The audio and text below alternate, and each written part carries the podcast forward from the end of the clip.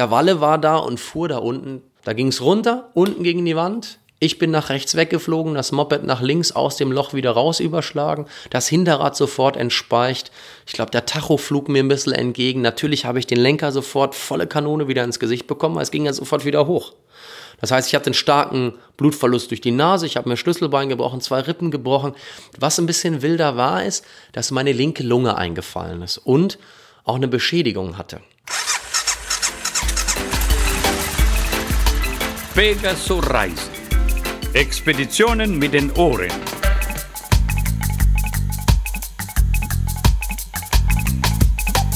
Herzlich willkommen zu Pegaso Reise, Ausgabe 114.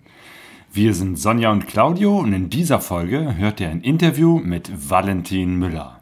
Valentin, genannt Walle, ist erfolgreicher YouTuber. Auf seinem Kanal Walle on Tour erzählt er von seinen Motorradreisen. Dabei hat er eine besondere Art, sein Publikum mit einzubeziehen. Er trifft sich mit seinen Zuschauern, macht Events und organisiert geführte Touren. Und jetzt hat er einen neuen Plan. Er wird mit seiner BMW eine Weltreise machen ohne Zeitlimit. Von unterwegs will er Videos produzieren und gleichzeitig sich, seine Reise und eine Mitarbeiterin finanzieren. Dieser Typ hat wirklich verrückte Ideen. Kürzlich war Walle bei uns zu Gast im Limettenhaus und gab uns ein Interview. Unser Gast heute ist Walle on Tour. Valentin Müller, schön, dass du hier bist. Ja, vielen Dank für die Einladung. Du bist äh, hier gerade auf der Durchreise, ähm, übernachtest kurz bei uns, bevor es morgen bei dir weitergeht. Du bist dabei, dich vorzubereiten für eine etwas größere Reise. Was hast du vor? Ich möchte mit dem Motorrad einmal um die Welt fahren, mache ähm, einen, einen großen Wunsch einer Weltreise der etwas anderen Form, der etwas anderen Art ähm, zu meinem Beruf, zu meinem Job, ein Traum in die Realität, eine Berufung, wie ich es auch manchmal so äh, von anderen höre, die das so Ganze von außen betrachten. Und ich glaube, das wird ein ganz, ganz spannendes Projekt. Mhm. Eine Weltreise. Bevor wir auf diese Reise nochmal näher eingehen, ähm, möchte ich erstmal so ein bisschen so äh, zu dir was erfahren. Äh, du bist ja jetzt äh, etwas bekannter geworden über YouTube. Du machst äh, ganz viele Videos und bist da. Das ist sozusagen dein, dein Medium, sind so die Videos, die du bei YouTube machst. Genau, Walle on Tour ist letztendlich ein YouTube-Kanal, der mittlerweile nicht nur YouTube befüllt, sondern auch ein bisschen Instagram und auch Facebook. Ich mache nicht nur Videos, mittlerweile auch ein bisschen Fotografie, aber es hat alles mit den Videos angefangen zu Themen, natürlich mit dem Schwerpunkt Motorrad. Aber da ging es darum, wie flicke ich einen Reifen, wie bediene ich mein Navigationsgerät, wie plane ich eine Route und wie sieht das eigentlich aus auf Sardinien. Da war so mein erstes Reiseziel. Ich bin was viele nicht wissen, was das Reisethema betrifft, total am Anfang. Also ich bin nicht derjenige, der schon Kontinente bereist hat, der wochenlang oder monatelang um die Welt gedüst ist. Das beginnt jetzt alles bei mir, vielleicht ein bisschen später als bei dem anderen. Bei mir war das der ganze Start mit einer ersten Motorradreise, mal einmal über Nacht weg zu sein, mit zehn Tagen Sardinien. Ja. Ah, ja.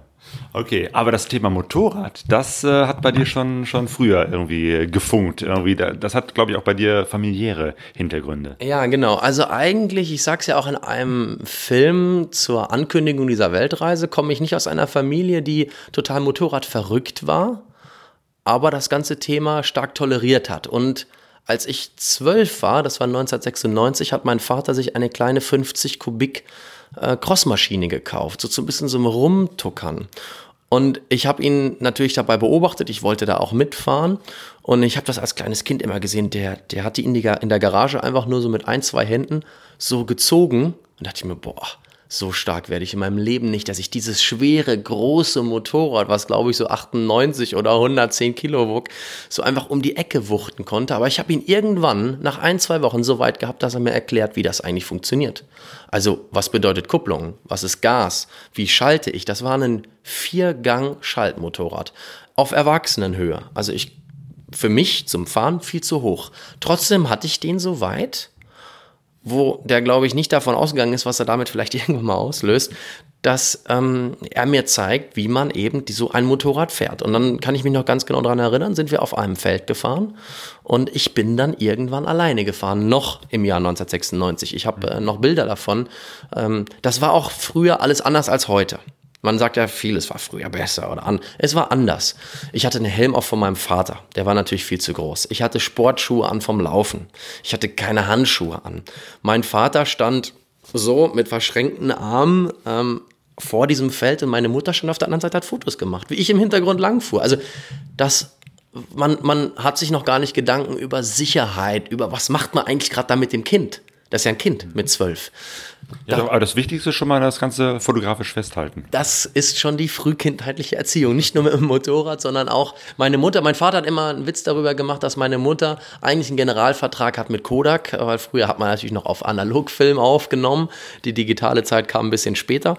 Und ähm, also dieses Fotografieren, meine Mutter hat schon sehr viel gefilmt, noch mit großen VHS-Kassetten, wo man wirklich eine VHS und nachdem dann Super 8 und so weiter mal ad acta war, hat man eine VHS-Kassette auf der Schulter gehabt, muss man sich mal vorstellen. Ah, super, mein Vater war auch so drauf. Der hatte auch damals als erste so eine VHS-Kamera, als Kamera und Rekorder noch getrennt war. Und dann hatte er irgendwann so einen kleinen Rekorder zum, äh, um die Schulter und dann die Kam Kamera hier. So, das sah super professionell aus. Super professionell. Rotzqualität, aber ganz toll. Ja, aber du konntest das wenigstens äh, festhalten für die, Zu für die Zukunft. Wir haben, wir haben sehr viele Filme von früher. Und das ist so ein bisschen bei mir natürlich auch übergegangen. Ich habe auch meine Mutter mal beobachtet, wie sie mit zwei VHS-Rekordern und einem dritten einen Film geschnitten hat.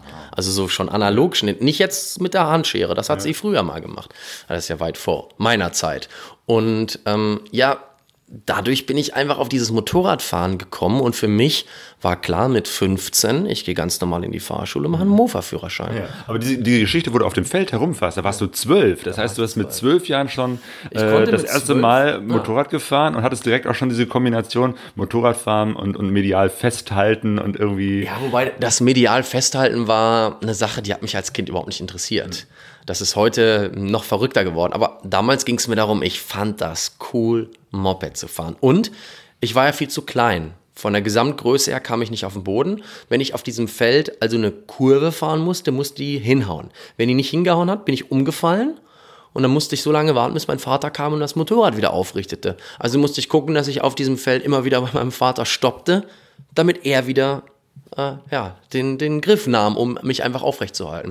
Und dann kam die Zeit mit einem Mofa, dann kam die Zeit 125er, da fühlte ich mich schon wie der König mit einer MZ RT 125. Da wurde die Marke MZ für die Zuhörer, die das vielleicht nicht kennen, weil sie etwas jünger sind. Die Motorradwerke Choppau war mal in der ehemaligen DDR äh, ein Highlight-Produkt. Und diese Marke wurde 2000, etwas vor 2000, als ich 16 wurde, wurde diese Marke nochmal richtig aufgelebt. Die haben damals einen Aprilia-Designer gekauft, die haben Geld in die Hand genommen, um die Zweiradwerke in Schoppau wieder aufzubauen und in Deutschland Motorräder zu bauen. Und aus der Zeit stammte eine 125er, die keine Leistungsbeschränkung in dem Sinne hatte, die hatte volle 15 PS aber war bei 80 Stundenkilometer gedrosselt. Und da habe ich mich auch immer dran gehalten. Ich konnte sowas auch technisch nicht. Ich habe zwei linke Hände, was die Motorradtechnik betraf und auch immer noch betrifft. Und deswegen, das Motorrad hatte Spaß gemacht, weil man hatte die volle Power von unten raus, aber bei 80 fuhr man natürlich voll in die Drossel. Und als ich 18 wurde, stellte sich für mich auch nicht die Frage, mache ich einen Motorradführerschein oder nicht, ähm, sondern mache ich überhaupt einen Autoführerschein. Also ich war schon ein bisschen verrückt. Meine Eltern waren das aber nicht. Also mein Vater fuhr nicht aktiv Motorrad. Nie. Bis heute nicht. Er machte mit 45 sehr spät seinen Motorradführerschein. Ähm, bis heute ist er, glaube ich, in seinem Leben nicht mehr als 10.000 Kilometer, wenn überhaupt, auf mehreren Motorrädern gefahren, die er so in der Zwischenzeit hatte. Suzuki Intruder, auf der habe ich dann gelernt. Harley Davidson, auf der durfte ich im Ausland, wir hatten da äh, einen Ferienstandort, da war in Spanien, da durftest du mit 18 offene Leistung fahren. Es gab sowas nicht wie zwei Jahre warten oder heute unbeschränkt und beschränkt, das gab es da nicht. Und somit durfte ich ähm, dort mit 18 volle Leistung fahren. Ich durfte übrigens mit dem Mofa-Führerschein mit 15 auch die 50er, mit der ich mit 12 angefangen habe, mit voller Leistung auf der Straße fahren. Hm. Ähm, das heißt, bei dir war schon ziemlich früh das angelegt. Absolut. Du willst äh, Motorrad fahren, ähm, du hast ja Spaß dran. Reisen war wahrscheinlich noch nicht so das Thema, weil dein erstes äh, größeres Motorrad war dann eine R1. Das ist richtig, die Ur-R1, eine Yamaha YZF RN01. Und dieses Motorrad habe ich mir gekauft, weil es, und jetzt nochmal für die Marketingmenschen da draußen, weil es sich tief in meinem Kopf eingebrannt hat. Und zwar 1998, da war ich 14 und da hatten zwei Jungs aus meiner Umgebung eine blaue und eine rot-weiße. Und damals kam gerade so das Thema McDonald's.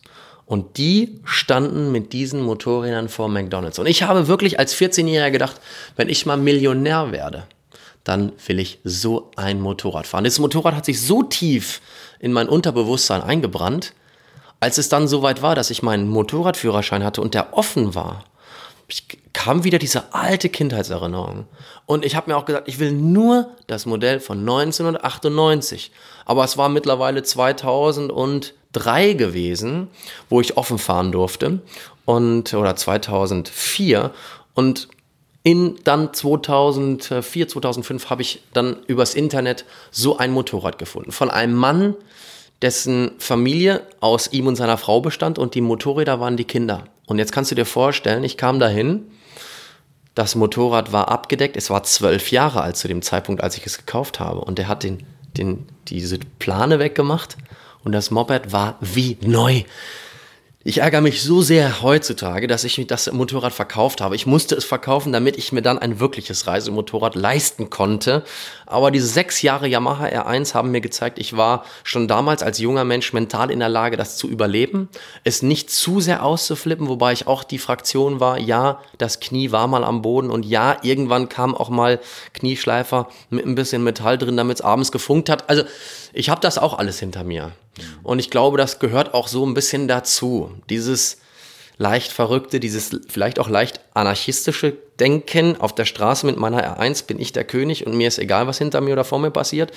Ich glaube, man geht durch so eine Entwicklungsphase durch. Ich bin froh, dass ich das auch gemacht habe. Bin dann aber auch froh, dass mich jemand dazu gebracht hat, mal was anderes auszuprobieren. Genau, R1 ist eigentlich gar kein klassisches äh, Reisemotorrad, ne? ist so ein Joghurtbecher, ist wirklich zum Schnellfahren. Ja. Ähm, obwohl es auch da wieder so verrückte Menschen gibt wie äh, Charles Lucassen, der Holländer, der irgendwie seine Weltreisen Absolut. eben halt auch mit so einer R1 gemacht hat. Also es geht schon damit. Ähm, trotzdem hast du dann irgendwann plötzlich ähm, ähm bist du umgestiegen auf eine äh, 1200er GS, also wirklich so eine richtige Reise-Enduro, der klassischen Reise-Enduro schlechthin. Äh, wieso plötzlich von meinem Rennmotorrad auf äh, so ein Altherren-Moped? Ja, genau das war das Problem. Damals habe ich auch sehr stark die GS mit dem Altherren-Moped verbunden. Und ich hatte einen guten Freund, den habe ich heute auch noch, den Reinhard Taubmann von München Biker, der Gründer von München Biker, einer Online-Plattform, über die ich eigentlich erst Motorradfahren gelernt habe. Die R1-Zeiten, da habe ich auf so einem Bock nicht richtig Motorradfahren lernen können. Also, dass man sicher, gut, schnell auf Strecken unterwegs ist, die man nicht vorher befahren hat. Das macht auch für mich heute einen guten Motorradfahrer aus. Und er hat mir damals gesagt, Walle, komm mal vorbei ich fahre dann mit meiner kleinen Einzylinder X-Country und du auf meiner 1200er GS. Das war im Jahr 2012 und er fuhr so eine 2009er luftgekühlte GS. Und ich habe gesagt, Rainer, nimm's mir nicht übel, aber so ein Moped ab 50. Und er hat aber nicht locker gelassen. Er hat gesagt, naja, probier's mal aus. Das ist echt nicht so schlecht, das Moped.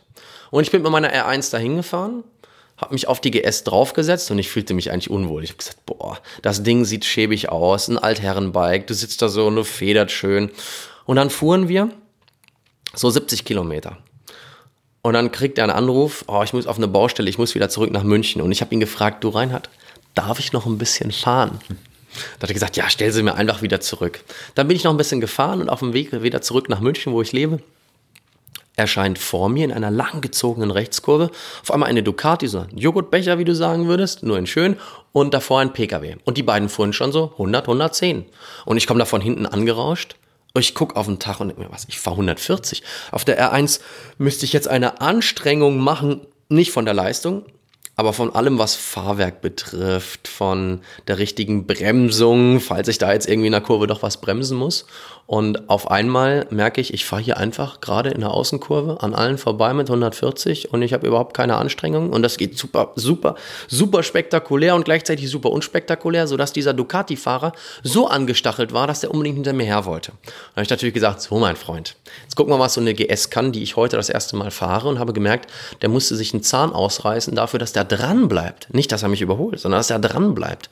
Ja, ich habe das Motorrad dann zurückgestellt, bin mit meiner R1 nach Hause gefahren. Als ich auf die R1 aufgestiegen bin und die ersten Meter gefahren bin, dachte ich mir, boah, was ist das für ein steifer Bock auf der hochsitzenden und mit dem tiefen Motor, so einen tiefen Schwerpunkt habenden GS. Das war ganz anders.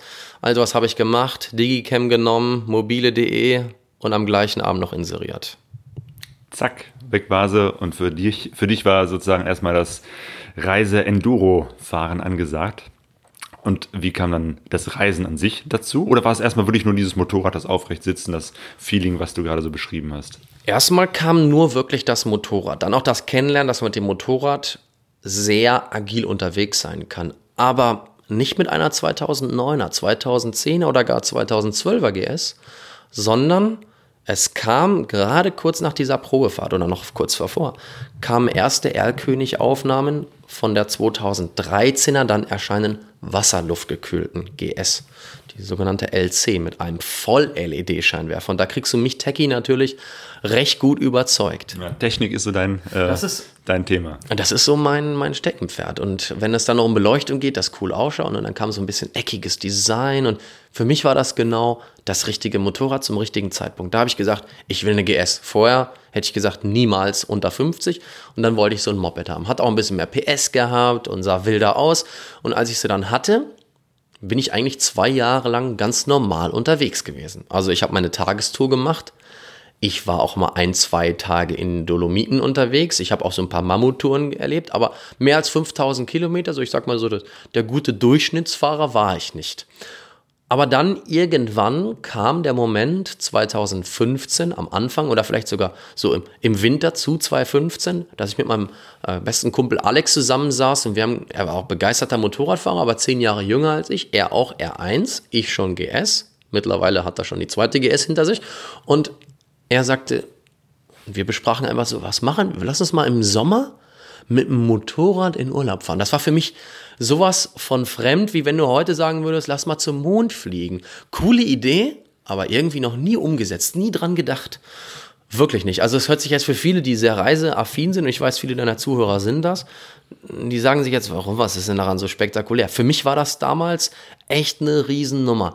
Und wir haben dann geplant, wir fahren äh, insgesamt so acht, neun Tage, ich glaube es waren dann zehn Tage, nach Sardinien, auf Sardinien sechs Tage mit Fähre und was ist da da berücksichtigen? Und natürlich haben wir alle Anfängerfehler gemacht, die man machen kann. Und ähm, haben dabei aber auch viel gelernt. Und das erste Mal war Sardinien. Und das erste Mal mit einer GoPro am Helm. Zwei Tage vor Sardinien eine Drohne gekauft, weil Techie halt wieder durchkam.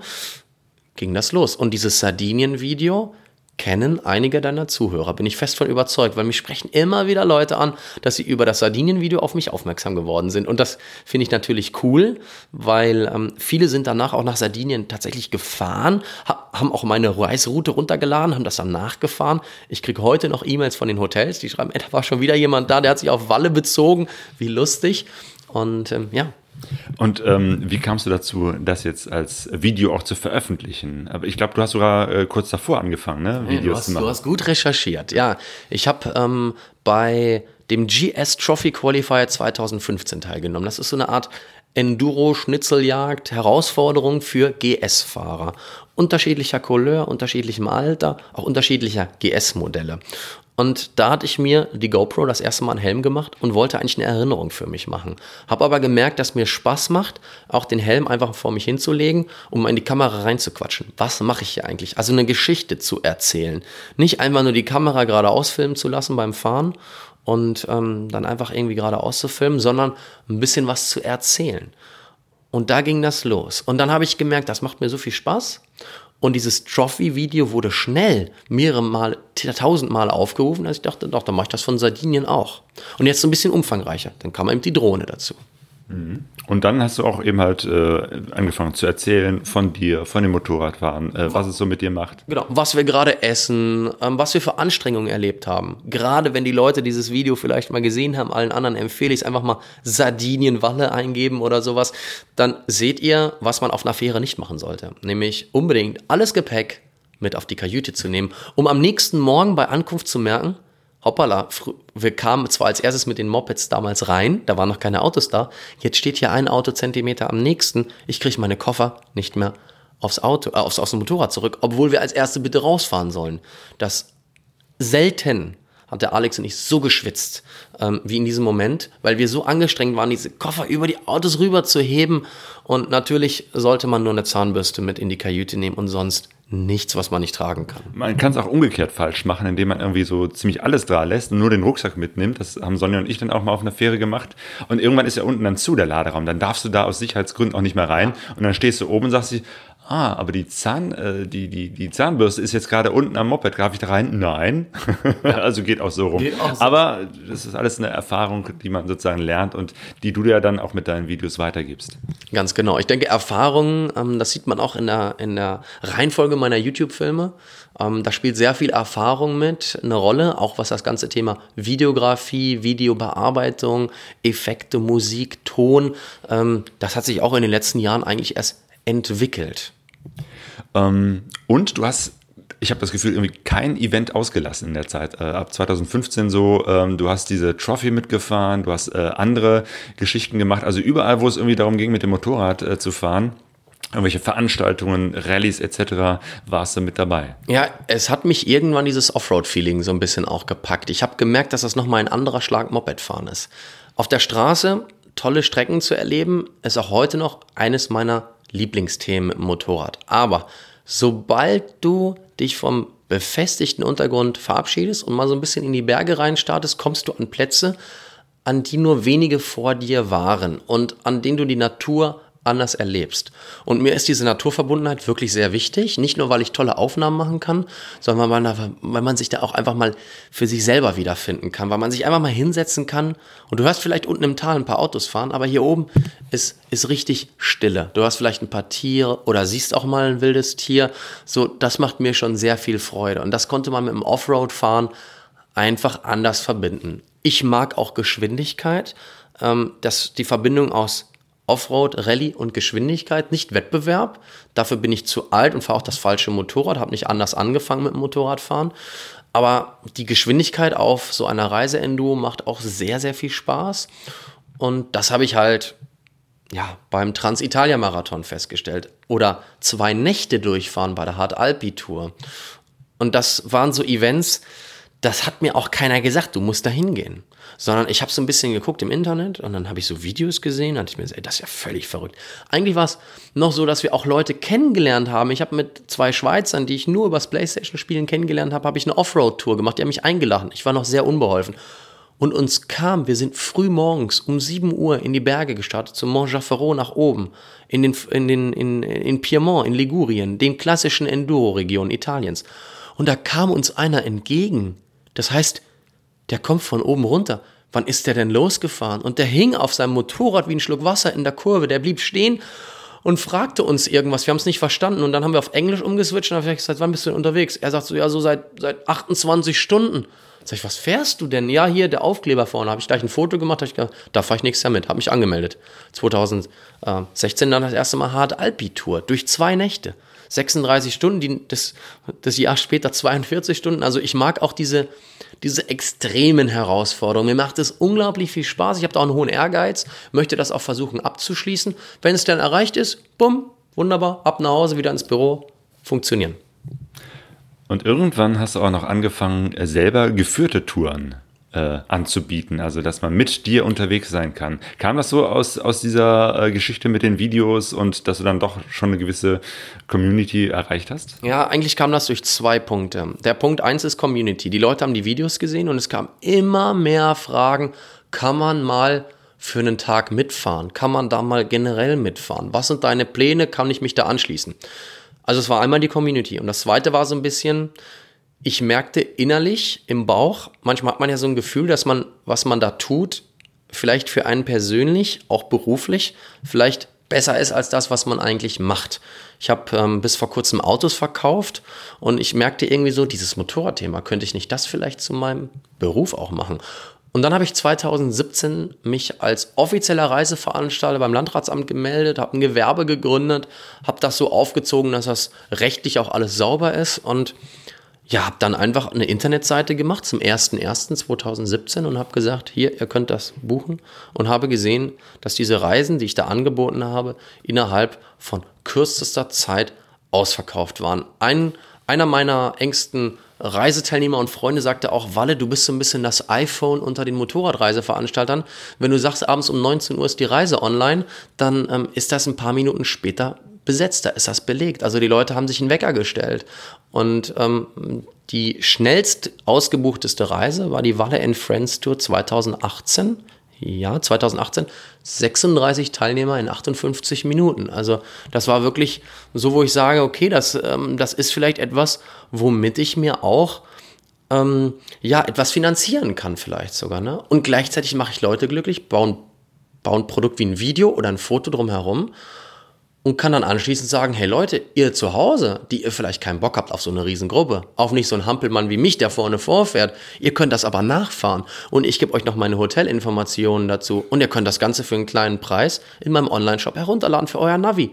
Und schwupps, war ein neues Geschäftsmodell entstanden und die Leute lieben es, weil sie haben nicht die Zeit, sie haben vielleicht nicht das technische Know-how und vor allen Dingen auch nicht die, ich sag mal so Detailinformationen in manchen Ländern, was ist besonders cool, was muss ich da sehen und wo fahre ich vielleicht dran vorbei.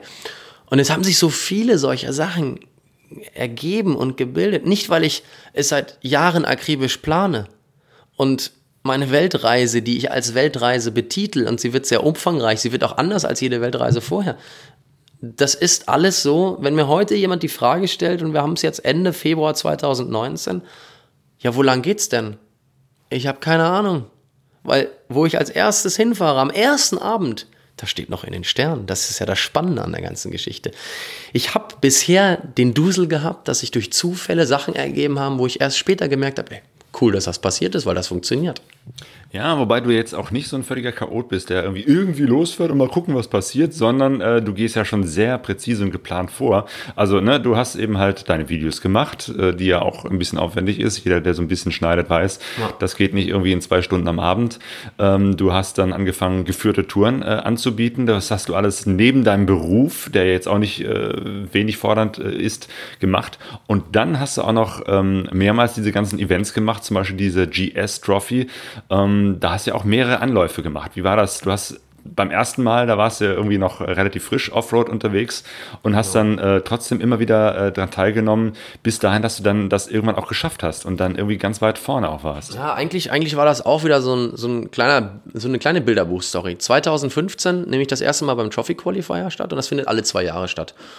Und da war ich so, dass ich, ähm, ich sage jetzt mal fahrerisch, noch nicht in der Lage war, irgendetwas zu reißen. Ganz genau, erklär kurz, das ist, man, man hat so, ein, ja. so eine Art Parcours, wo, ja. wo man langfahren muss und bestimmte Aufgaben äh, machen muss. Genau, man hat letztendlich 18 Prüfungen, ähm, die quer über dem Schwarzwald, Nordschwarzwald, Südschwarzwald verteilt waren 2015 und vier Roadbooks.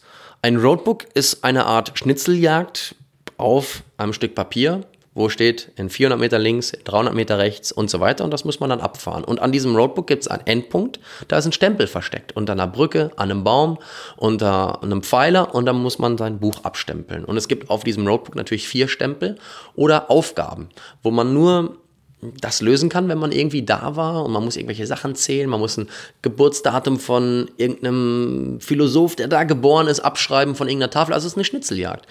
Und über diese 18 Stationen und vier Roadbooks kann man Punkte sammeln. Und ich kam 2015 dahin mit meinem kleinen Wurfzelt, fühlte mich total abenteuerlich.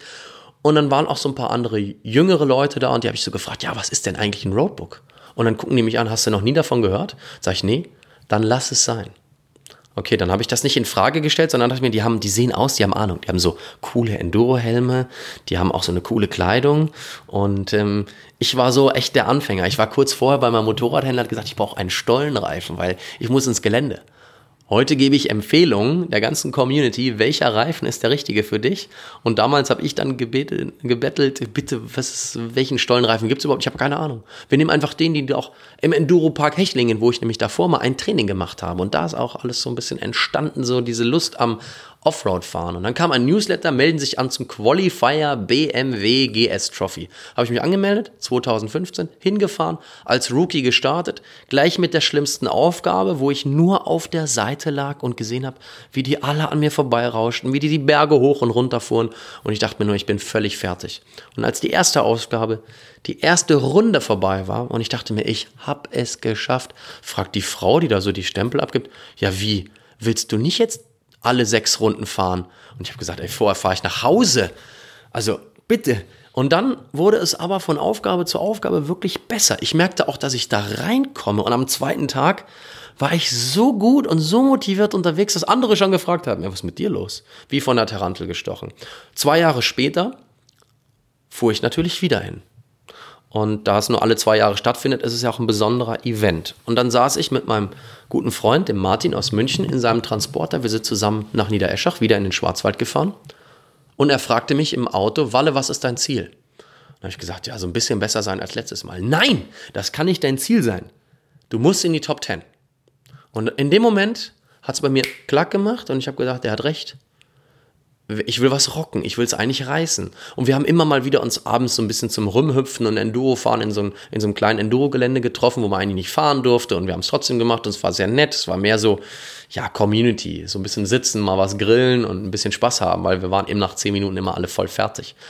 Aber man hat da so ein bisschen mehr Gefühl fürs Bike aufgebaut, weil man regelmäßig gefahren ist. Und dann 2017 lief bei mir jede Übung wie im Bilderbuch. Ich war nicht mehr derjenige, der überholt wurde, sondern ich war nur derjenige, der sagt, ach bitte mach mir Platz, wenn ich komme. Nicht böse gemeint, aber ich bin hier schneller als du und ich will hier auch schnell wieder weg.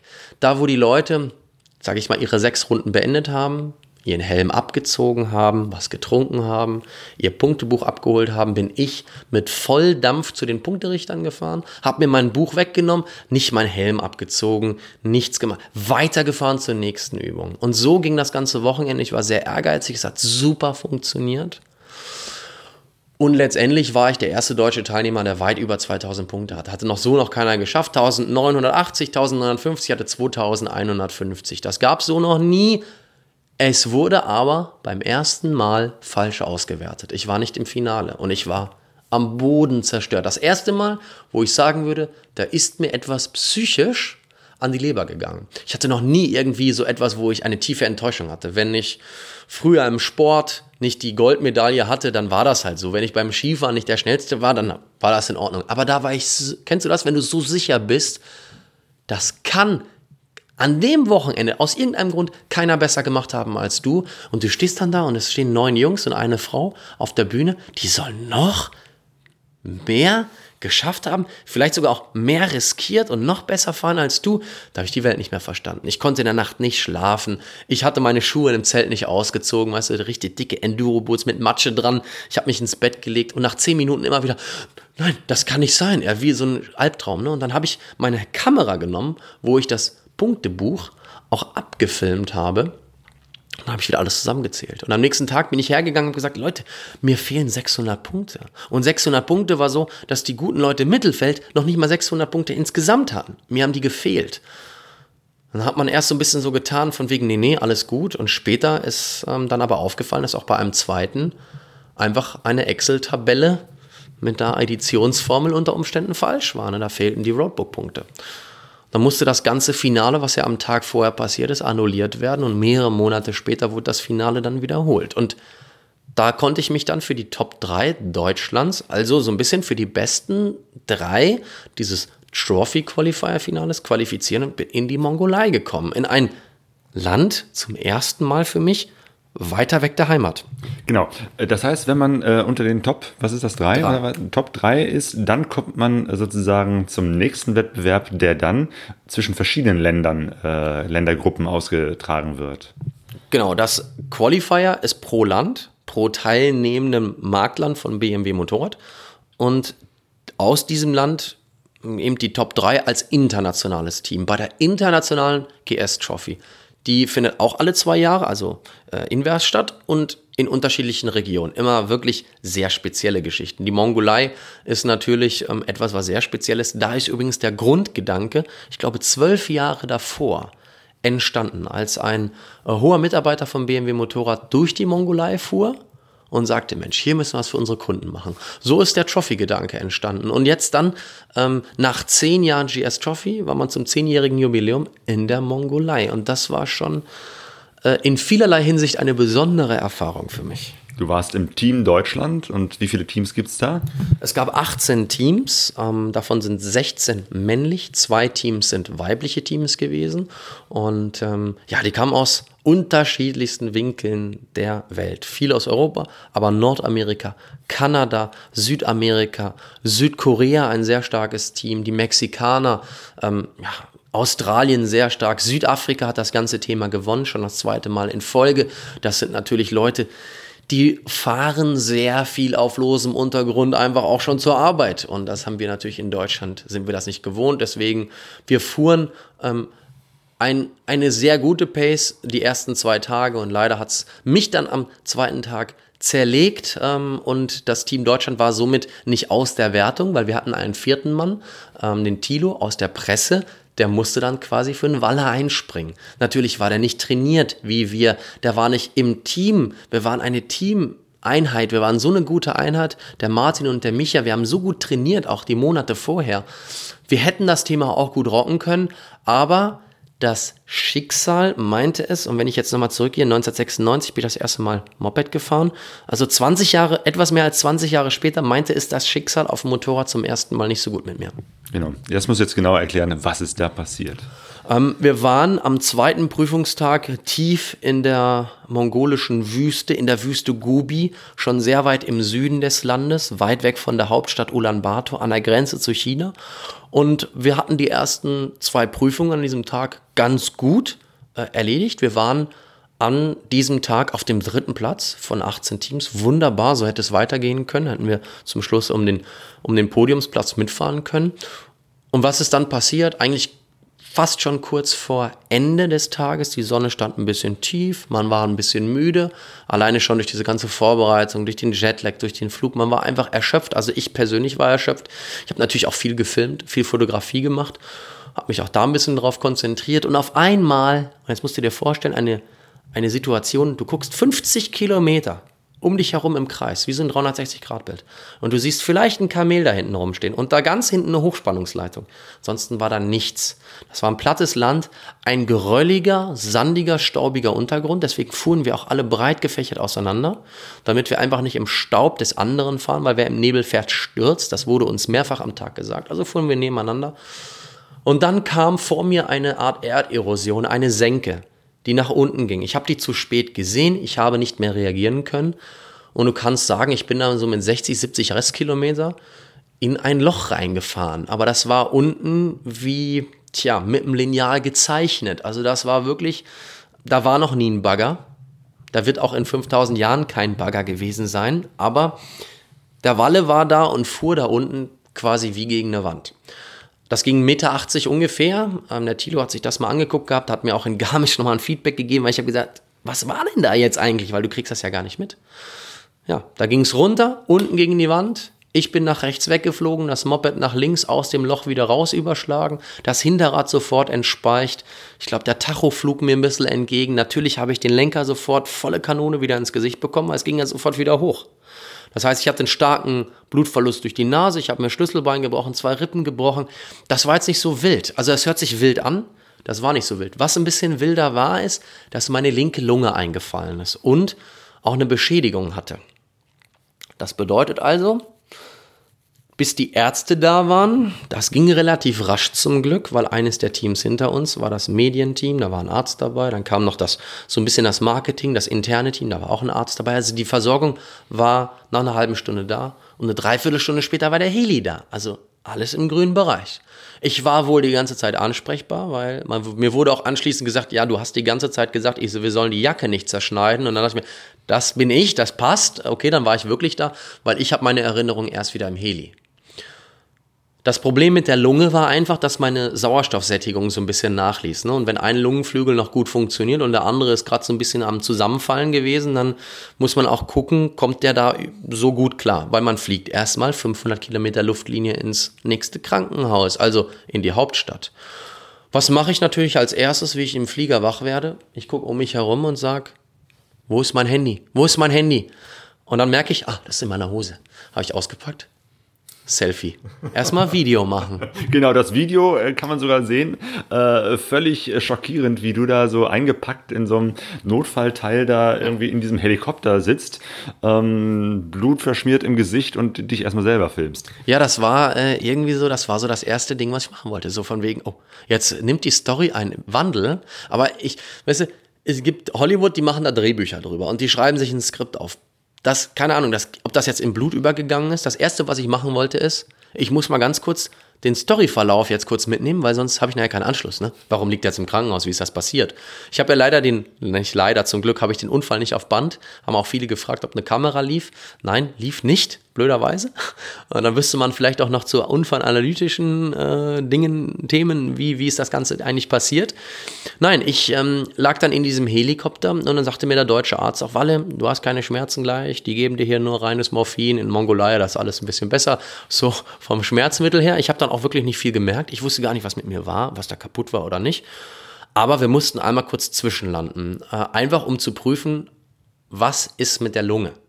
Und wir waren dann in irgendeinem, ich sag mal, Ukmumba-Krankenhaus und da lief so ein Arzt rum und da war ein altes Röntgengerät. Ich habe nur schlechte Erinnerungen an diesen Moment. Also nicht schlecht, weil es nicht gut war, sondern einfach nur, es ist alles ein bisschen noch vernebelt. Ich hatte ein schweres äh, äh, Schädeltrauma, aber zum Glück hatte ich ein Neckbrace. Also war nicht mein, mein, meine Wirbelsäule in dem Fall überspannt, überzogen. Also ich habe keine Schäden davon genommen. Ich sitze jetzt hier wieder auf Topfit. Und dann wurde ein Foto gemacht von meiner Lunge und die sah nicht so gut aus. Und dann hat man mir eine Drainage gelegt, so, so ein Pneumothorax. Und das musste halt reingerammt werden, ne? so zwischen die Rippen durch. Ja, der mongolische Arzt hat noch nie so einen Stab gesehen. Der deutsche Arzt hat aber zum Glück einen dabei, weil er weiß, wenn so ein Sportler mal so richtig stürzt und voll auf den Lenker mit der Rippe vielleicht kommt, ne, die Rippe drückt dann einmal kurz nur leicht auf die Lunge und die Lunge sagt, oh, aus Sicherheitsgründen stellen wir mal den Dienst ein und fallen zusammen. Jetzt ist in der Lunge so ein Überdruck, der muss raus sonst macht die Lunge nicht wieder auf. Und wie kommt die Luft raus? Ja, gar nicht. Du musst also einen Luftkanal legen. So, da kam ungefähr 400 Milliliter Blut und andere Flüssigkeiten raus und die Lunge machte sich wieder frei. Die Sauerstoffsättigung in meinem Blut war innerhalb von zwei Tagen fast wieder auf normal. Aber die drei, vier Ansätze, die der mongolische Arzt brauchte, um zwischen den Rippen durchzukommen, weil mein Brustkorb hatte sich natürlich durch den Crash auch ein bisschen verschoben, war dann schon so, dass es unangenehm war. Jetzt sagt ihr vielleicht, boah, der Walle, der ist ein harter Typ, bin ich halt überhaupt nicht. Ich bin, was das betrifft, ein absolutes Weichei. Nur, wo mein Kopf komplett umschwenkt ist, es gibt keine andere Möglichkeit. Wenn ich weiß, dass es keine andere Möglichkeit gibt, dann stehe ich das auch durch. Und deswegen lag ich da auch einfach nur und habe gesagt, bitte machen, bringt mich irgendwie wieder aufrecht hin, macht mich gesund und ist mir egal, welcher Arzt das jetzt macht. Und ob der drei oder vier ansetzt, das, das vergisst du ja auch später. Ein paar Monate später ist das ja zum Glück vergessen. Ich konnte danach hier nicht ausreisen, weil keine Airline nimmt dich mit. Mit einer kaputten Lunge haben die Angst, dass du einen Druckausgleich vielleicht in der Luft nicht hinbekommst. Und bumm, hast du ein Problem. Also zweieinhalb Wochen Pferdefleisch, mongolisches Krankenhaus und es war alles viel besser als gedacht und viel unspektakulärer, als man sich das jetzt vielleicht vorstellt. Ich hatte Fernsehen, chinesisches Fernsehen auf englischer Sprache, aber gute Filme von morgens bis abends äh, mit chinesischen Untertiteln. Ähm, das, so das Fernsehen im Zimmer ist bestimmt sehr interessant, aber du hattest eine, eine Lunge, die eingefallen war, du hattest eine Schulter gebrochen, ähm, also äh, du musstest erstmal irgendwie zusammengeflickt werden. Ja, ne? ich, ich, wurde in der Mongolei operiert, mhm. ähm, weil wie gesagt, ich konnte nicht raus und ich habe das auch gesagt, ja machen. Dann kam der Chefarzt, der war 29, hat mir aber erzählt, dass er in Österreich gelernt hat. Der sprach so ein gebrochenes Englisch und immer nett, freundlich, ne? Weiß nicht so genau, ob sie dich verstehen oder nicht, aber ja, verstehen sie wohl irgendwie. Ich habe natürlich einen ADAC angerufen, weil du glaubst ja natürlich immer, der ADAC, der holt dich da raus. Der schickt seinen schicken gelben Flieger. Die sagen, äh, Herr Müller, in der Mongolei, da müssen wir zweimal zwischenlanden, einmal Crew wechseln, wegen einem Schlüsselbeinthema. Äh, nee, wenn ich jetzt Bill Gates gewesen wäre, hätte man mich da schon rausgeflogen. Ne? Hm, wäre man ein bisschen niedriger geflogen, wo Druckausgleich irgendwo geht, oder hätte so einen Intensivflieger geholt. Aber bei Waller on Tour, der ein bisschen Schlüsselbein kaputt hat und eine Rippe und eine Lunge, bleiben sie doch da zweieinhalb Wochen liegen. Und das war nicht so schlecht, diese zweieinhalb Wochen, weil da habe ich zum ersten Mal nach vielen Jahren mal wieder einen freien, freien Schädel gehabt. Und ich konnte mir da viele Gedanken machen über das, was ich natürlich schon vorher machen wollte, nämlich diese Welt, auf der ich bin, ein bisschen genauer kennenzulernen, zu bereisen und nicht nur mit dem Flieger, sondern vielleicht mit dem Motorrad. Und welche Themen ich drumherum machen will. Eine Deutschland-Tour mit Botschaftern, mit 16 Bundesländern. Das ist ähm, da so auch entstanden. Die Zeit, die ich auf einmal hatte. Ey, viele Jahre konnte ich mir nie Gedanken über etwas machen. Und da war auf einmal nichts anderes möglich. Zum Schneiden, zum Arbeiten am Computer war ich zu schwach. Ich bin dann auch so eine Mimose, die liegt dann lieber den ganzen Tag im Bett, anstatt dass sie mal ein bisschen rumläuft, um Kreislauf in Gang zu kriegen. Nee, da saß ich da und habe nur nachgedacht, nachgedacht, nachgedacht, nachgedacht. Du hast dir ganz viele Gedanken gemacht und hast den, den Plan für deine Weltreise geschmiedet. Wie, wie sieht der aus? Was hast du vor? Also als erstes muss man feststellen, dass ich mit vorher schon vielen Weltreisenden kommuniziert habe.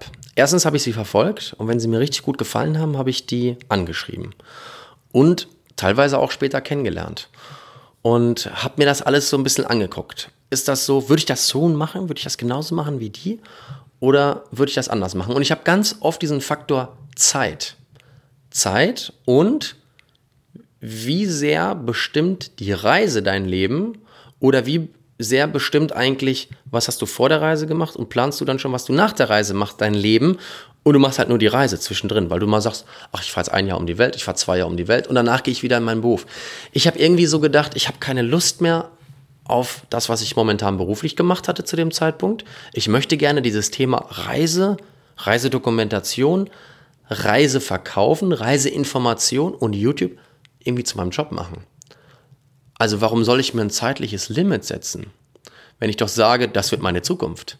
Wenn ich von vornherein sage, okay, ich muss in zwei Jahren um die Welt, das ist, war noch nie irgendwie meine Intention, dass ich das verstanden habe. Das verstehe ich auch bis heute nicht so richtig. Ich verstehe, dass Leute sagen, ich mache ein Sabbatical, mache ein Jahr Pause oder vielleicht sogar anderthalb oder zwei und gehe dann wieder in den Job. Ich weiß nicht, ob ich, ob, ob mir der Gedanke so viel Spaß macht. Jetzt kann man natürlich sagen, ja, das ist doch ein Tagträumer, dieser Typ. Du musst doch danach wieder einen Job machen. Ich mache es lieber anders. Ich versuche aus meiner Reise einen Job zu machen.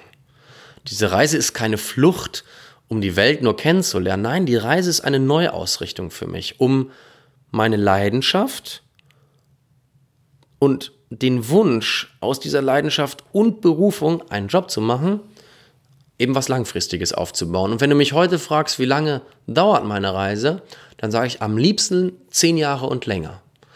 Weil ich mit der Videografie, mit der Fotografie, mit der ganzen Bearbeitung, die ich natürlich on the go machen möchte, die möchte ich während meiner Reise produzieren, brauche ich unvorstellbar viel Zeit. Du kennst das, andere Zuhörer kennen das vielleicht auch, die nur mal zehn Tage mit der GoPro ein bisschen haben mitlaufen lassen, was es bedeutet, etwas zu bearbeiten, das Video aufzunehmen, das dauert ja nur so lange wie der Moment.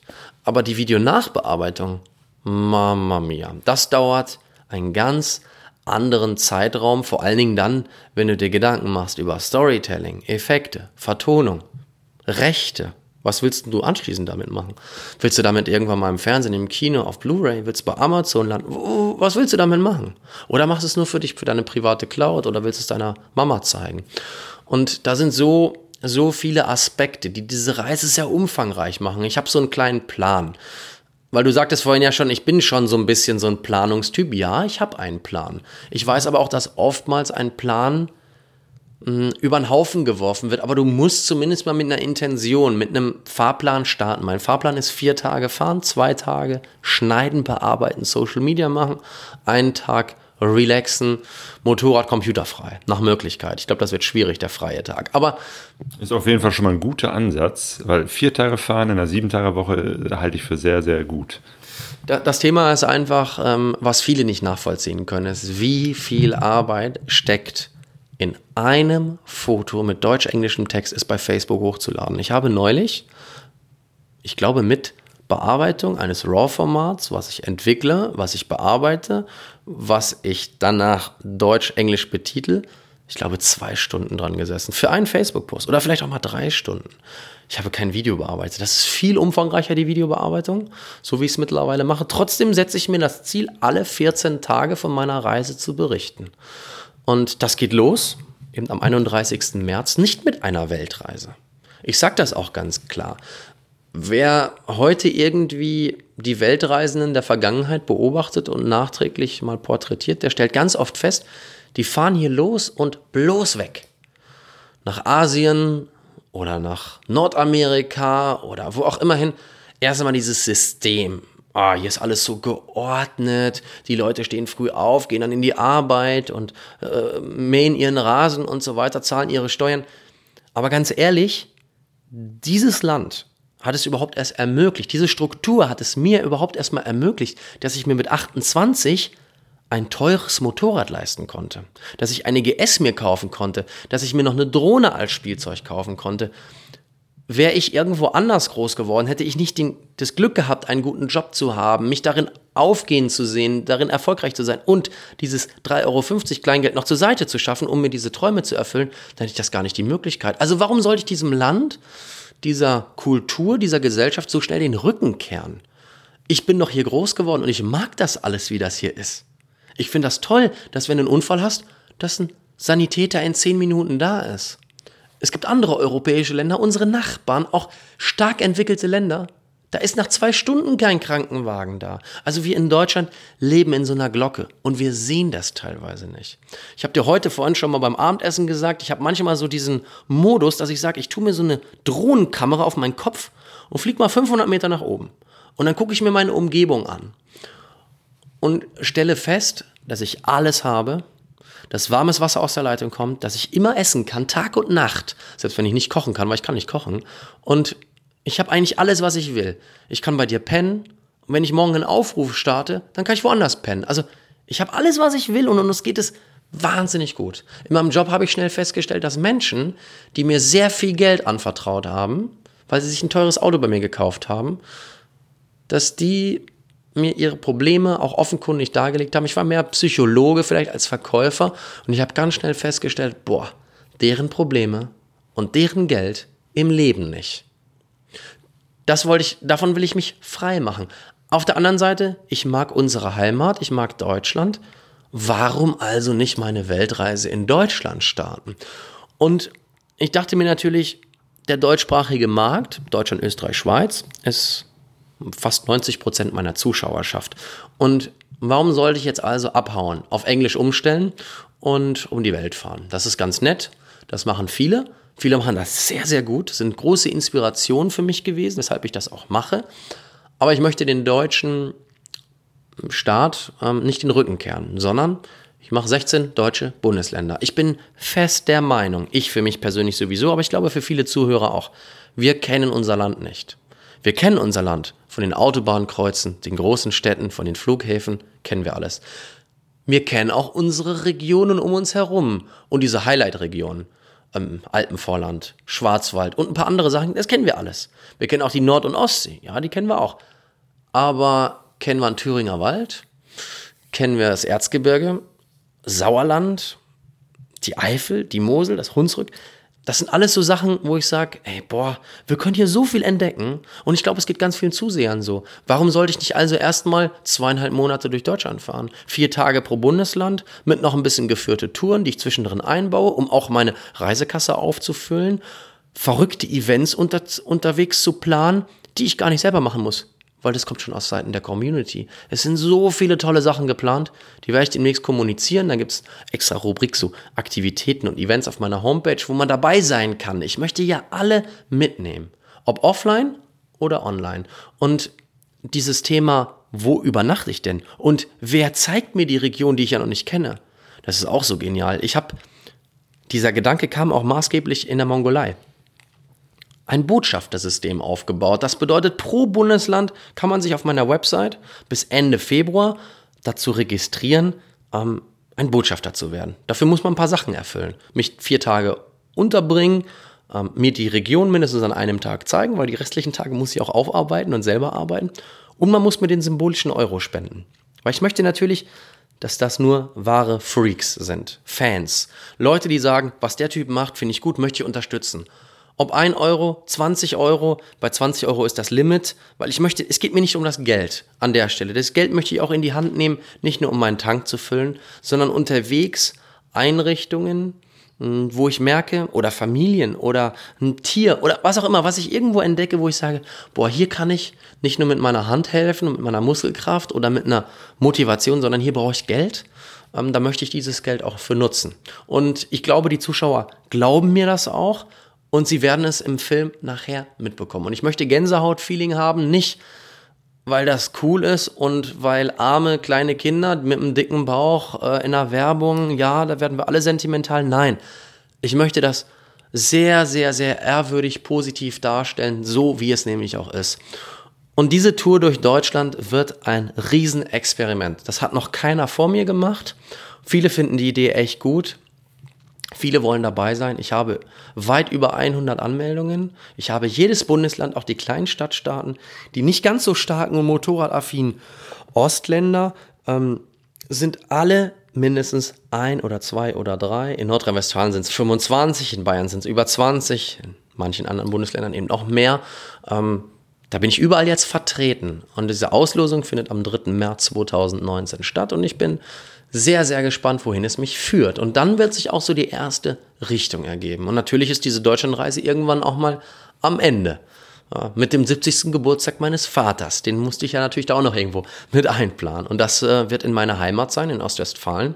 Und nach dieser Zeit geht es dann für mich auf diese Weltreise. Jetzt kommen wir, Weltreise war ja Deutschlandreise. Okay, jetzt fängt er aber an, jetzt macht er Weltreise. Nein. Warum denn auch wieder abhauen? Ich lebe in Europa und Europa hat alles zu bieten. Von hohen Bergen, tiefen Tälern, Meer, Sand. Wenn man jetzt noch so ein bisschen Marokko ankratzen würde, ähm, dann auch noch Wüste. Aber ich fange erstmal an mit dem nordeuropäischen Kontinent. Es gibt eine tolle Rieseninsel, die ist auch ein Land. Das muss ganz, ganz toll dort sein, gerade für einen Videografen und Fotografen. Es gibt das Nordkap, das berühmt-berüchtigte. Ich war da noch nicht. Ich bin kein erfahrener Reisender. Das längste, was ich je auf dem Motorrad unterwegs war, waren zehn Tage in Italien. Und jetzt starte ich auf einen, auf einen Trip, der dauert erstmal sechs, sieben Monate. Und ich bin absolut motiviert, ähm, das richtig gut hinzukriegen und nachvollziehbar zu machen für die Zuschauer. Für mich ist es wichtig, dass die Community versteht, dass das eine Reise nicht nur für mich ist. Und viele Weltreisen sagen, Walle, du verbiegst dich da. Das ist viel zu viel, was du dir aufbrummst mach die Reise nur für dich. Ganz ehrlich, diese Leute kennen mich nicht und die kennen nicht meine Ambition und meine Motivation, mit Kameras zusammenzuarbeiten. Ich habe dir das vorhin beim Abendessen schon gesagt. Mir fehlt dann so etwas. Wenn ich einen halben Tag ohne Video fahre, das ist für mich völlig langweilig, weil ich sehe so tolle Sachen, die will ich doch erzählen, die will ich doch irgendwie zeigen. Und deswegen ist dieses Filmen und das Erzählen, mal einen Text über was zu schreiben, für mich einfach mittlerweile so in Fleisch und Blut übergegangen. Mir wird extrem was fehlen, wenn das nicht mehr da wäre. Okay, also das wird auf jeden Fall eine große Dokumentation. Die Deutschlandreise, die Europareise und dann mal schauen, was dann noch an Kontinenten alles auf dich wartet. Okay. Ähm, wie hast du dich darauf vorbereitet auf diese Reise? Bald geht's ja los. Ja, ähm, ich habe mich vorbereitet sehr stark im Bereich Marketing um das Ganze natürlich auch nach außen ähm, ja, zu projizieren, dass viele Leute davon mitbekommen, dass ich auch diese Reise mit ähm, ja, einer gewissen Community zusammen starten kann. So, das ist jetzt einmal der Zuschauer und die Zuschauerin. Dann habe ich mich darauf vorbereitet, dass ich natürlich auch da wieder ähm, als Reisender schon so ein bisschen auffallen möchte. Ich bin jemand, der polarisiert. Das gebe ich auch gerne zu. Ich laufe immer mit meiner Cappy rum, ich habe immer einen blauen Pulli an, mehr habe ich auch nicht mehr. Ich habe mittlerweile den Rest verkauft an Klamotten. Und mein Motorrad ist vielen Menschen bekannt viele, die mich auch nie gesehen haben, die mich nicht kennen, auch aus dem Ausland. Ich, ich beobachte andere WhatsApp-Gruppen, äh, andere Facebook-Gruppen, zum Beispiel in Italien. Da wird mein Motorrad teilweise stark diskutiert. Von absolut hässlich bis super cool individuell. Ähm, ich, Weil du grün mit blau kombinierst. Es gibt das geht eigentlich gar nicht. ja, ich habe eine blau-grün-Schwäche. Für mich ist es schwarz-weiß. Nein, ähm, das Motorrad gibt es ja in diesen Farben nicht ab Werk. Jeder, der sich ein bisschen damit auseinandersetzt, weiß, wer einen grünen Rahmen haben will, der hat die Karre zerlegt. Jetzt habe ich ja eben gesagt, ich habe zwei linke Hände. Ich könnte das niemals. Hätte ich nicht so einen starken ähm, Partner, jetzt wie mein Motorradhändler, BMW Martin, der das ganze Ding auseinanderbaut umspritzt, umlackiert, pulvert und so macht, wie ich das gerne hätte, ähm, dann würde ich mit einer ganz normalen Serien GS durch die Gegend fahren. Ist auch völlig in Ordnung. Ich finde, jede solcher Motorräder haben ihre Berechtigung, egal auch wie alt, wie neu, wie kaputt oder wie schön sie sind. Ich habe auch nie Vorurteile gegen jemanden, der sein Motorrad von, von, von freitags bis sonntags putzt und von montags bis freitags nur anguckt. Den finde ich genauso berechtigt wie jemanden, der ähm, am Erzberg Rodeo versucht, mit einer HP2 Enduro äh, irgendwie einen ersten Platz zu machen. Also, das sind so extreme Gegensätze und ich habe noch nie etwas dagegen gehabt. Und ich kenne so viele Leute, die sagen, oh, jeder, der auf der Straße fährt, ist doch langweilig, ich muss im Gelände fahren. Und dann kriege ich die Leute, die sagen, nee, da wird mein Motorrad dreckig. Ich würde nie mehr. Ich, ich verstehe beide. Und ich glaube, das funkt, deswegen funktioniert es auch so ein bisschen, weil ich ähm, diese ganze Community, die besteht natürlich hauptsächlich aus dem Straßenfahrer und der Straßenfahrerin, aber auch ein paar Enduristen und ein paar Leute, die sind noch gar nicht beim Motorrad. Ähm, die nehme ich alle so ein, so ein bisschen mit auf die Reise. Genau, ein Hoch auf die Vielfalt der unterschiedlichen Motorradfahrer. Letztendlich äh, eint uns ja sozusagen der Spaß am Fahren. Ähm, aber du hast auch äh, einiges ähm, ja, hinter dir an, an Brücken abgebaut, weil ne, du hast deinen Job gekündigt, du hast deine Wohnung äh, aufgelöst. Es gibt ein schönes Video, wo du morgens um 4 Uhr auf dem Flohmarkt fährst und alles verkaufst. Das heißt, äh, du hast dich äh, stark reduziert, um dann tatsächlich demnächst loszufahren. Ähm, es ist so, dieses Reduzieren war ein ganz wichtiger Schritt, weil ich hätte das ja nicht verkaufen müssen. Also ich habe auf dem Flohmarkt 1200 Euro für Klamotten bekommen, die ein x-faches Wert gewesen waren irgendwann mal und auch immer noch sind.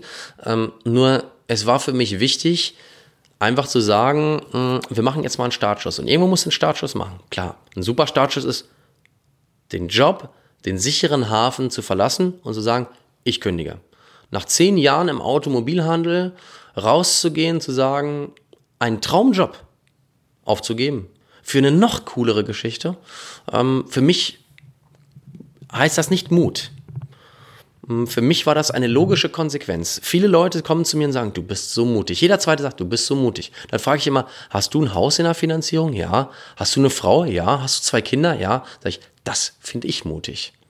Ähm, das wäre jetzt für mich etwas, wo ich sage, puh, ähm, nee, ich will lieber nochmal um die Welt erstmal fahren. Und danach habe ich ein bisschen was erkannt, habe ich vielleicht noch Menschen kennengelernt, die ich lieben gelernt habe oder die anders ticken, die mir die Welt nochmal offenlegen.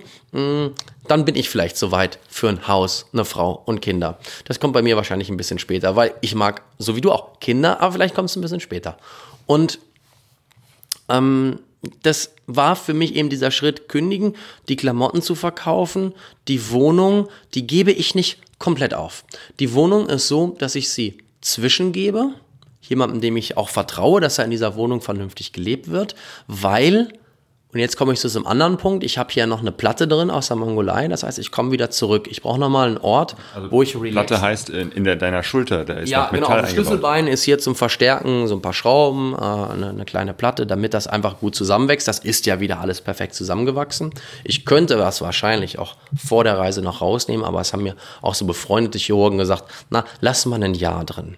Und ähm, gut, das Jahr wäre im Juni, ich komme aber erst im Oktober wieder zurück. Also ich mache es dann im Oktober gleich, noch vor der EICMA, weil dann beginnt für mich eine Winterzeit. Und diese Winterzeit werde ich in Europa nicht fahren können, vielleicht in den Südländern schon, aber will ich gar nicht. Denn ich glaube, ich habe sehr viele Ereignisse dann im Kopf abgespeichert und ich möchte mal auch mal auf den Reset-Knopf drücken. Ich möchte mich ein bisschen entspannen. Und auf der anderen Seite möchte ich das, was ich dort erfahren habe in den ersten Monaten auf der Straße, nicht in einem Multivisionsvortrag äh, vortragen, weil Multivision ist für mich so ein altbacken ähm, Wort, was ich auch nur unter Motorradfahrern bisher gehört habe. Multivision, was ist das? Dass bei mir ein Video und ein Foto mit mir zusammen die Hauptrolle spielen, das ist für mich ganz klar. Ich nenne es einen Motivationsvortrag, denn bis vor kurzem war ich der klassische Fahrer. Ne? Mal zehn Tage in Urlaub war für mich schon eine halbe Weltreise. Ich möchte die Leute dazu motivieren, etwas zu machen. Nicht den Job zu kündigen, nicht die Familie zur Seite zu schieben, sondern zu sagen, ich mache das jetzt auch mal. Ich fahre auch mal in ein Land, wo ich immer dachte, das ist gefährlich oder nicht so sicher, wie Bosnien, Albanien, äh, Mazedonien, Bulgarien. Das sind alles super geile Länder, die deinen Horizont furchtbar erweitern und wo du Sachen kennenlernst, wo du sagst, du bist doch gar nicht auf der Welt. Ne? Montenegro, Domitor Nationalpark, einfach mal da oben lang zu fahren. Alle Leute, mit denen ich dort mal war, die haben immer alle gesagt, das ist ja toll. wo wir hier sind. Und ich möchte die Leute dahin bringen, nicht mit mir zusammen. Ich möchte einfach auf eine Reise gehen, wo ich sage, ich erzähle euch von den letzten sieben Monaten. Und ich will das auch nicht in einer Stunde abfrühstücken, vielleicht auch nicht in zwei, vielleicht sitzen wir auch vier Stunden da. Und ich möchte mit den Leuten auch sprechen. Und ich möchte viele Leute begeistern. Ich möchte auch viele Termine machen. Und deswegen komme ich jedes Jahr, da können sich die Zuhörer gerne schon drauf einstellen, jedes Jahr komme ich so irgendwie Oktober, November zurück und haue im Februar wieder ab. Und dann geht das nächste Jahr los. Asien. Wir haben Asien, wunderschöne Regionen und wunderschöne Länder. Ich kenne nichts davon. Und es gibt auch noch Schranken, die möchte ich gerne überwinden. Ob ich das schaffe oder nicht, weiß ich nicht. Saudi-Arabien auf dem Landweg nach Dubai. Darf man nicht. Naja, vielleicht kriegt es ja einer mal hin. Ähm, es gibt andere Sachen wie in China, es gibt in Thailand Probleme. Ja, vielleicht kriegt man das ja doch hin. Und da strecke ich natürlich meine Fühler schon jetzt aus und habe tolle Kontakte gesammelt, die mir unter Umständen durch regierungsnahe Beziehungen oder Königshäuser, die man erreichen kann, vielleicht auch mal einen Sonderstatus einräumen. Und vielleicht finde ich auch noch den besoffenen Cessna-Piloten, der mich von Ushuaia in die Antarktis fliegt, damit ich meinen Wunsch, als erster Mopedfahrer mal zwei Meter in der Antarktis zu fahren, irgendwie in Erfüllung bringen kann. Ich weiß nicht, ob es klappt. Und genau das ist auch das Thema. Ich weiß auch nicht, ob meine Deutschlandtour cool wird. Ich weiß nicht, ob ich 16 coole Botschafter habe. Aber ist egal. Weil dieses Abenteuer, nicht zu wissen, wo du morgen Abend landest, aber du weißt, es wird hinhauen, dein Schicksal meint es gut mit dir, ähm, du wirst wenn du positiv denkst, bin ich fest davon überzeugt, bist du sehr positiv überrascht und du kriegst meistens mehr zurück, als du gibst. Und das, glaube ich, wird auf der ganzen Welt so sein. Ob es dann Australien, Neuseeland, Südamerika, Nordamerika und dann Afrika als letzter Kontinent, den ich groß bereisen möchte. So, dann sehen wir uns in zehn Jahren wieder zum nächsten Interview und dann haben wir das mal so eruiert. Ja, aber ich komme zurück über die Wintermonate, um meinen Kopf frei zu kriegen, um mich neu vorzubereiten auf das, was da kommt und auch einfach mit den Leuten ein bisschen in Kommunikation zu kommen. Ist das das, was ich mache? Ist das gut? Gefällt euch das? Und ich will nicht nur ja toll hören, sondern gib mir Kritik. Wo sind meine Hater? Ich möchte auch mit denen sprechen, weil das sind meine besten Kritiker. Was muss bestenfalls passieren? Also ich gehe jetzt nicht davon aus, dass du nochmal einen Unfall hast oder so, sondern äh, im positiven Sinne passieren, äh, dass du dann vielleicht mal irgendwann sagst, so, jetzt ist die Reise für mich beendet. Ähm, das könnte sein, dass einfache nach Hause kommen und zu sagen, ich habe das gesehen, was ich sehen wollte. Ich glaube, das ist aber super schwierig, dass du sagen kannst, du bist um die Welt gefahren, du hast alles gesehen. Ähm, dass man sagt, man ist fertig. Ich glaube, das wäre die wahre Liebe zu finden. Die wahre Liebe zu einem Menschen, zu einem Platz, zu einem Land, was vielleicht auch nicht Deutschland sein muss, ähm, wo man dann sagt, ähm, hier möchte ich bleiben, hier fühle ich mich so, dass ich nicht unbedingt sieben, acht Monate im Jahr Moped fahren muss. Aber jetzt muss man ja auch mal zurückdenken. Ähm, ich bin ja bisher nicht großartig unterwegs gewesen. Also weiß ich das ja gar nicht, wie das so, wie das überhaupt erstmal sein wird. Vielleicht bin ich auch nach, ich sage immer, vielleicht meine Reise nach drei Monaten zu Ende, weil ich merke, ne, also mein schönes warmes Bett und die Dusche und das Ganze, das will ich ja gar nicht aufgeben. Also ich gehe wieder zurück. Das kann auch passieren. Ähm, und dann ist die Reise früher beendet als gedacht. Ich glaube nicht, dass das passieren wird. Ich habe noch keine Ahnung, wann man sagen kann, man hat die Reise beendet, weil ich könnte mir auch vorstellen, dass das Reisen, das Motorradreisen, andere vielleicht auch mitzunehmen, dass man sagt, nicht um die Welt fahren, aber ich war in Thailand, da müssen wir nochmal hin. Ich war in Malaysia, da biete ich eine Reise an. Ich war in Neuseeland, da müssen wir hin. Und ich biete dort überall Reisen an geführt zum Mitfahren, zum Miterleben, weil ich da schon überall war, paar Leute kennengelernt habe und gesagt habe, Mensch, hier ist eine Infrastruktur, hier herrscht eine Sicherheit, hier kann ich einen deutschen Standard und der Deutsche braucht nicht immer ein Vier-Sterne-Hotel, das will er gar nicht. Aber er will einfach, dass er normal schlafen kann, dass nicht zu viele Schlangen, Spinnen und sonst was übers Bett laufen, sondern dass es alles einigermaßen geordnet gibt. Und das gibt es fast überall auf der Welt. Ähm, und diese Resorts, diese Unterkünfte, diese Regionen Vielleicht führe ich die dann anschließend nach meiner Reise noch als Reiseveranstalter durch und höre gar nie auf zu reisen, sondern irgendwann mal später, alt und verbraucht oder vielleicht auch gar nie, weiß ich nicht. Bis du alt und verbraucht bist, äh, das wird noch ein bisschen dauern. Ähm, du hast eine ganze Menge Pläne, eine ganze Menge Ideen und trotzdem diese Offenheit, ähm, das auf dich zukommen zu lassen, äh, was äh, passieren wird. Ich glaube, das ist eine ganz wichtige Sache. Walle, ich wünsche dir, dass es alles klappt und dass wir uns vielleicht demnächst treffen und du etwas von deiner Reise erzählen kannst. Oh, das würde mich äh, sehr freuen, auch vielleicht auf einen deiner Vortragsthemen, wo du mit äh, involviert bist, vielleicht irgendwann mal dann auch vor Menschen zu sprechen. Und ähm, ich freue mich natürlich auch, wenn deine Zuhörer mal in ein Video reinschauen von mir. Ähm, Audio ist was ganz Besonderes, ist was Schönes, ähm, weil man sich einfach selber Gedanken dazu machen kann. Man baut vielleicht eigene Bilder ein schön gemachtes Video, zeigt einen aber vielleicht einfach nochmal ein bisschen von der Umgebung. Ich lege bei meinen Videos in Zukunft auch sehr viel Wert darauf, Geschichten von dir und von anderen zu erzählen. Nicht, es geht nicht um mich, es geht nicht nur ums Motorrad, das ist das Mittel zum Zweck. Und ähm, da freue ich mich natürlich auch, vielleicht den einen oder anderen Zuhörer, Zuhörer von dir zu erreichen, vielleicht auch selber persönlich kennenzulernen. Würde mich freuen. Walle, vielen Dank.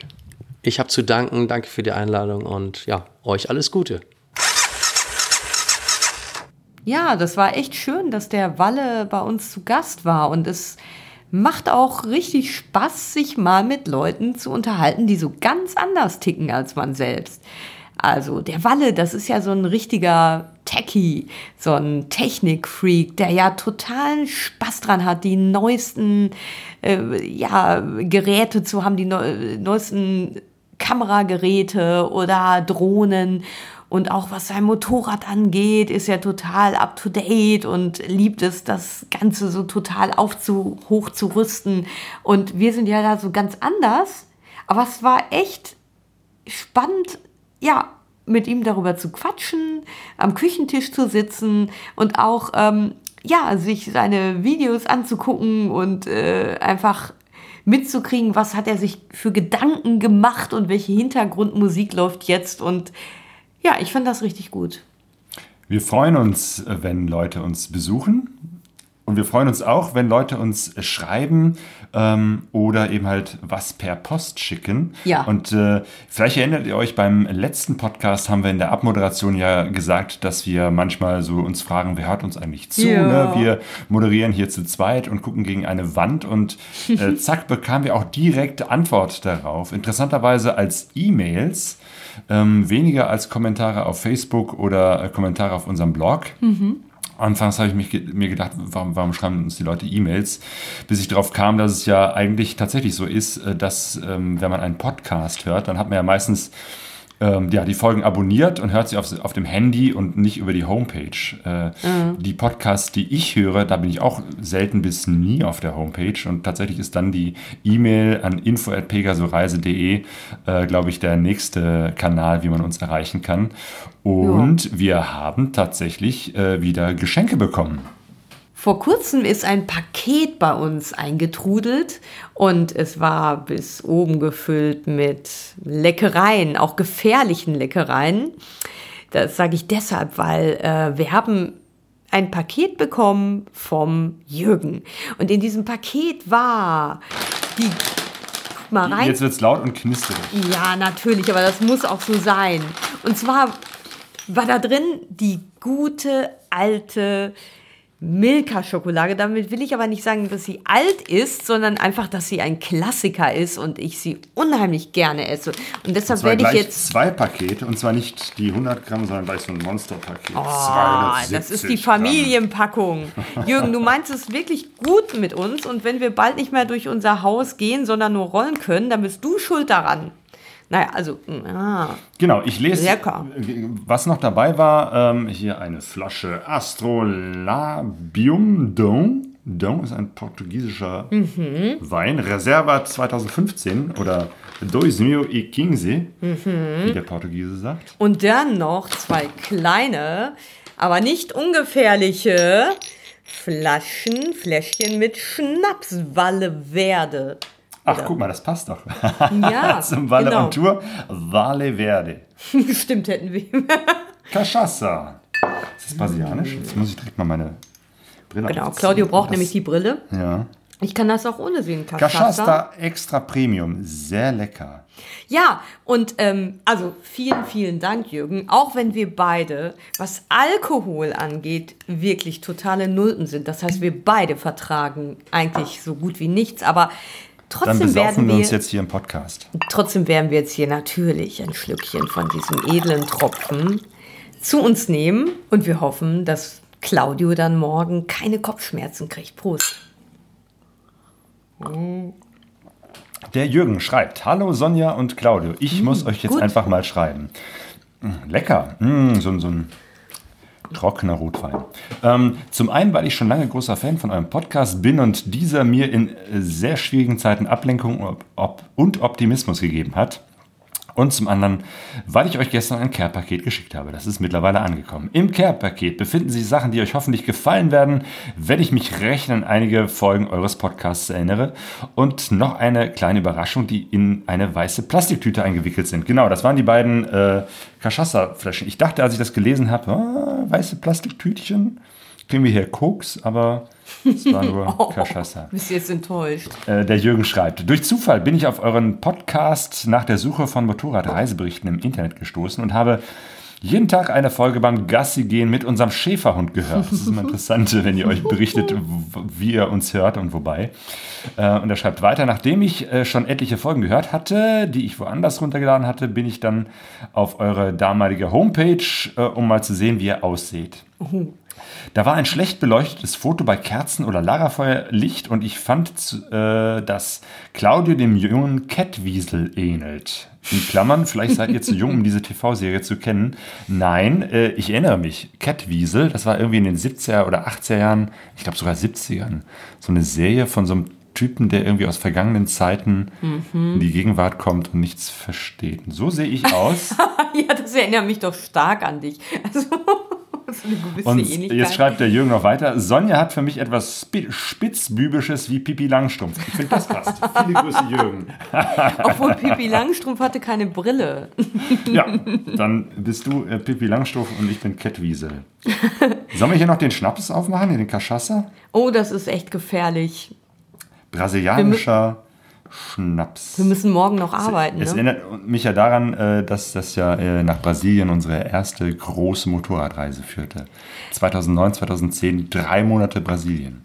Ja, und diese Schnapsflaschen, die wären eigentlich so richtig Motorradreisetauglich von der Größe, ne? Ja, also sind so 50 Milliliter kleine Dinger, kann man gut mitnehmen. 40 Prozent. Aber sag mal, du hast doch, ähm, glaube ich, den Jürgen gefragt, ob er in Portugal war oder wo er diese Köstlichkeiten. Ja, sogar aus Brasilien. Ui. Und er spricht, glaube ich, auch Portugiesisch, wenn ich mich recht erinnere. Eu também falo português, porque eh, o meu pai é brasileiro, minha família também vem do Brasil.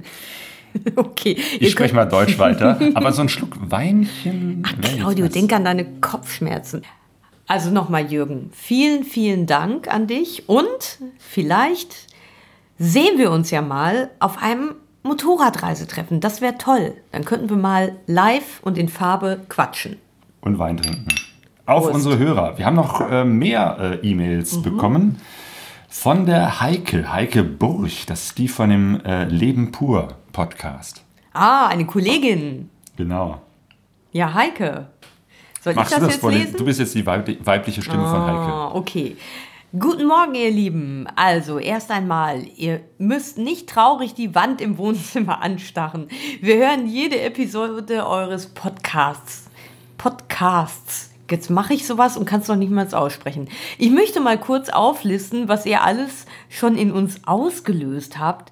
Wir starteten mal mit einer BMW zusammen auf eine Spanien-Rundreise. In Klammern, ihr habt uns eure Packliste gemeldet und uns ermuntert, zusammen auf einem Motorrad zu fahren. Und auch einmal von Bern hoch in die Eifel. Von da nach Paris und dann weiter nach Narbonne und hoch die Grand Tour des Alpes. Ihr habt mich, Heike, angesteckt mit der ganzen Motorradreiserei. Ich war eher so eine Wanderin. Mhm. Ihr wart eine der Inspirationen für unseren Plan, in 2020 alles aufzugeben und auf Weltreise zu gehen. In Klammern, wenn unser Sohn die Lehre fertig hat. Hey, dann wird das ja noch mal was richtig Großes. 2020. Ja, meine Güte, vielen Dank. Also, äh, wie gesagt, ne, man denkt immer so, man redet hier gegen die Wand oder ich denke das. Aber ähm, ja, vielen, vielen Dank für die Rückmeldung. Genau. Viele Grüße an Heike und Gerd. Ähm, ja, sie hat schon einige Podcasts ge gemacht zusammen mit Gerd, wo sie eben halt Ja. von ihren Motorradreisen äh, berichten. Aber jetzt wirklich eine Weltreise, das ist ja nochmal eine Ja. richtig große Sache. Ein super Plan. Und eine Toll. weitere äh, E-Mail von a.twin. Ähm, hallo ihr beiden. Ich wollte euch nur kurz eine Rückmeldung zu eurem Podcast geben. Ich finde es klasse, dass ihr so etwas macht. Ich höre sie viel auf meiner Spätschicht. Geht die Zeit gut bei rum, aber manchmal kommt man auch ins Grübeln. Stellt sich ab und an die Frage, was mache ich eigentlich noch hier? Viele Grüße aus dem Sauerland, A.Twin. PS, vielleicht schaffe ich es ja mal ins Lagerfeuer. Ja, genau. Das ist also die Ja. Frage. Was, was, was machst du eigentlich noch hier im Sauerland? Komm zum Lagerfeuer nach Duisburg, unsere Veranstaltungsreihe. Ja, komm auf jeden Fall vorbei.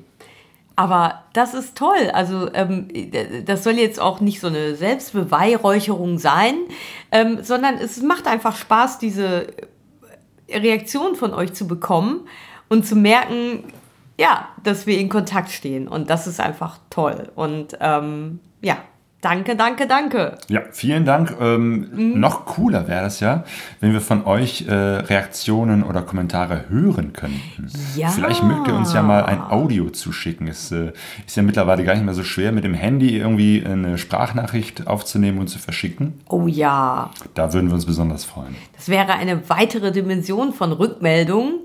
Los, traut euch.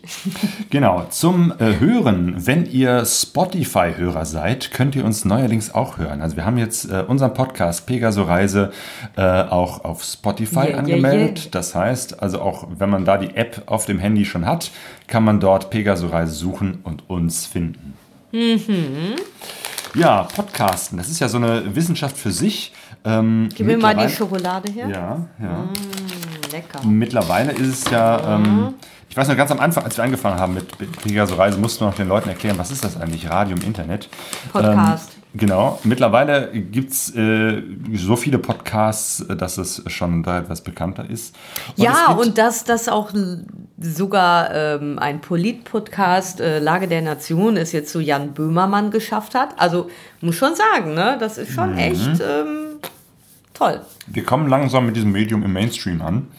Und die Schokolade kommt langsam in meinem Mund an. Mm. Was ich sagen wollte ist, mm, wir werden auf der nächsten Podcaster-Konferenz Subscribe einen ähm, Vortrag halten über den Pegaso Reise Podcast beziehungsweise über das Podcasten auf Reisen. Mm, Subscribe ist eine große Konferenz, wo so ähm, ja, Podcaster zusammenkommen. Organisiert von Tim Pritlove. Das ist so der, Podcast-Papst, Pionier. ja, genau, der Podcast-Papst.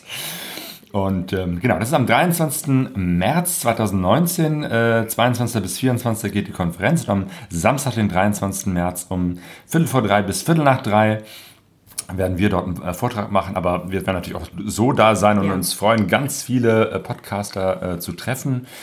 Ähm, ich weiß auch, dass Stefan Schulz zum Beispiel vom Aufwachen-Podcast da äh, ist und äh, viele andere bekannte Menschen. Da freuen wir uns besonders drauf. Das Ganze findet statt im Funkhaus Köln. Das ist das Funkhaus vom Deutschlandfunk.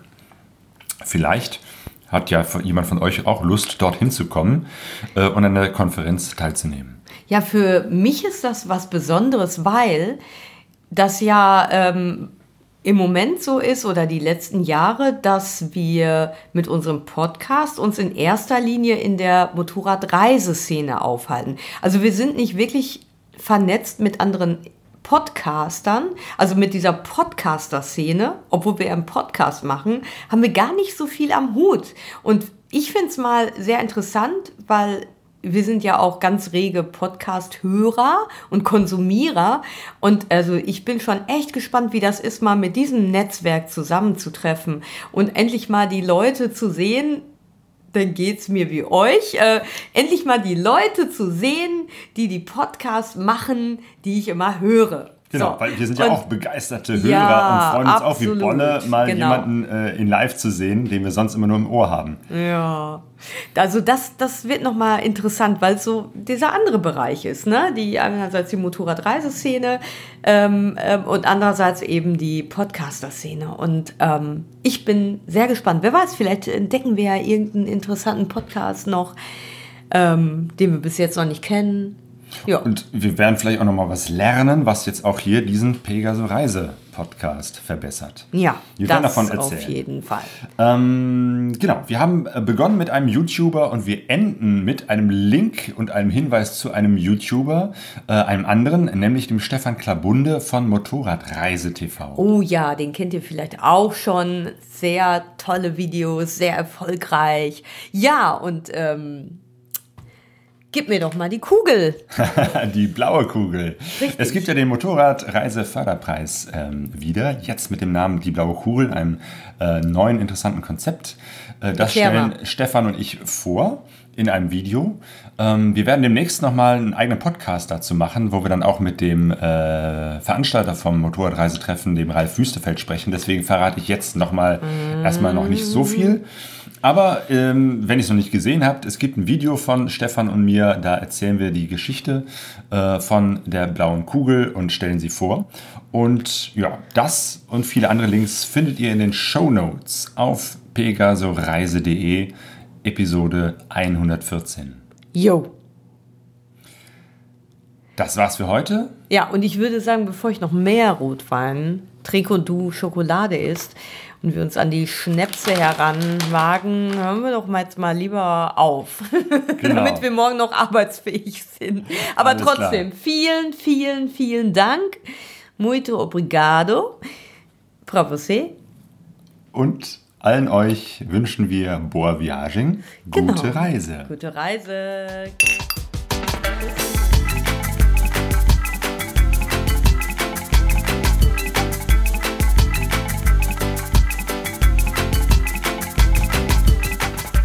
pegasoreise.de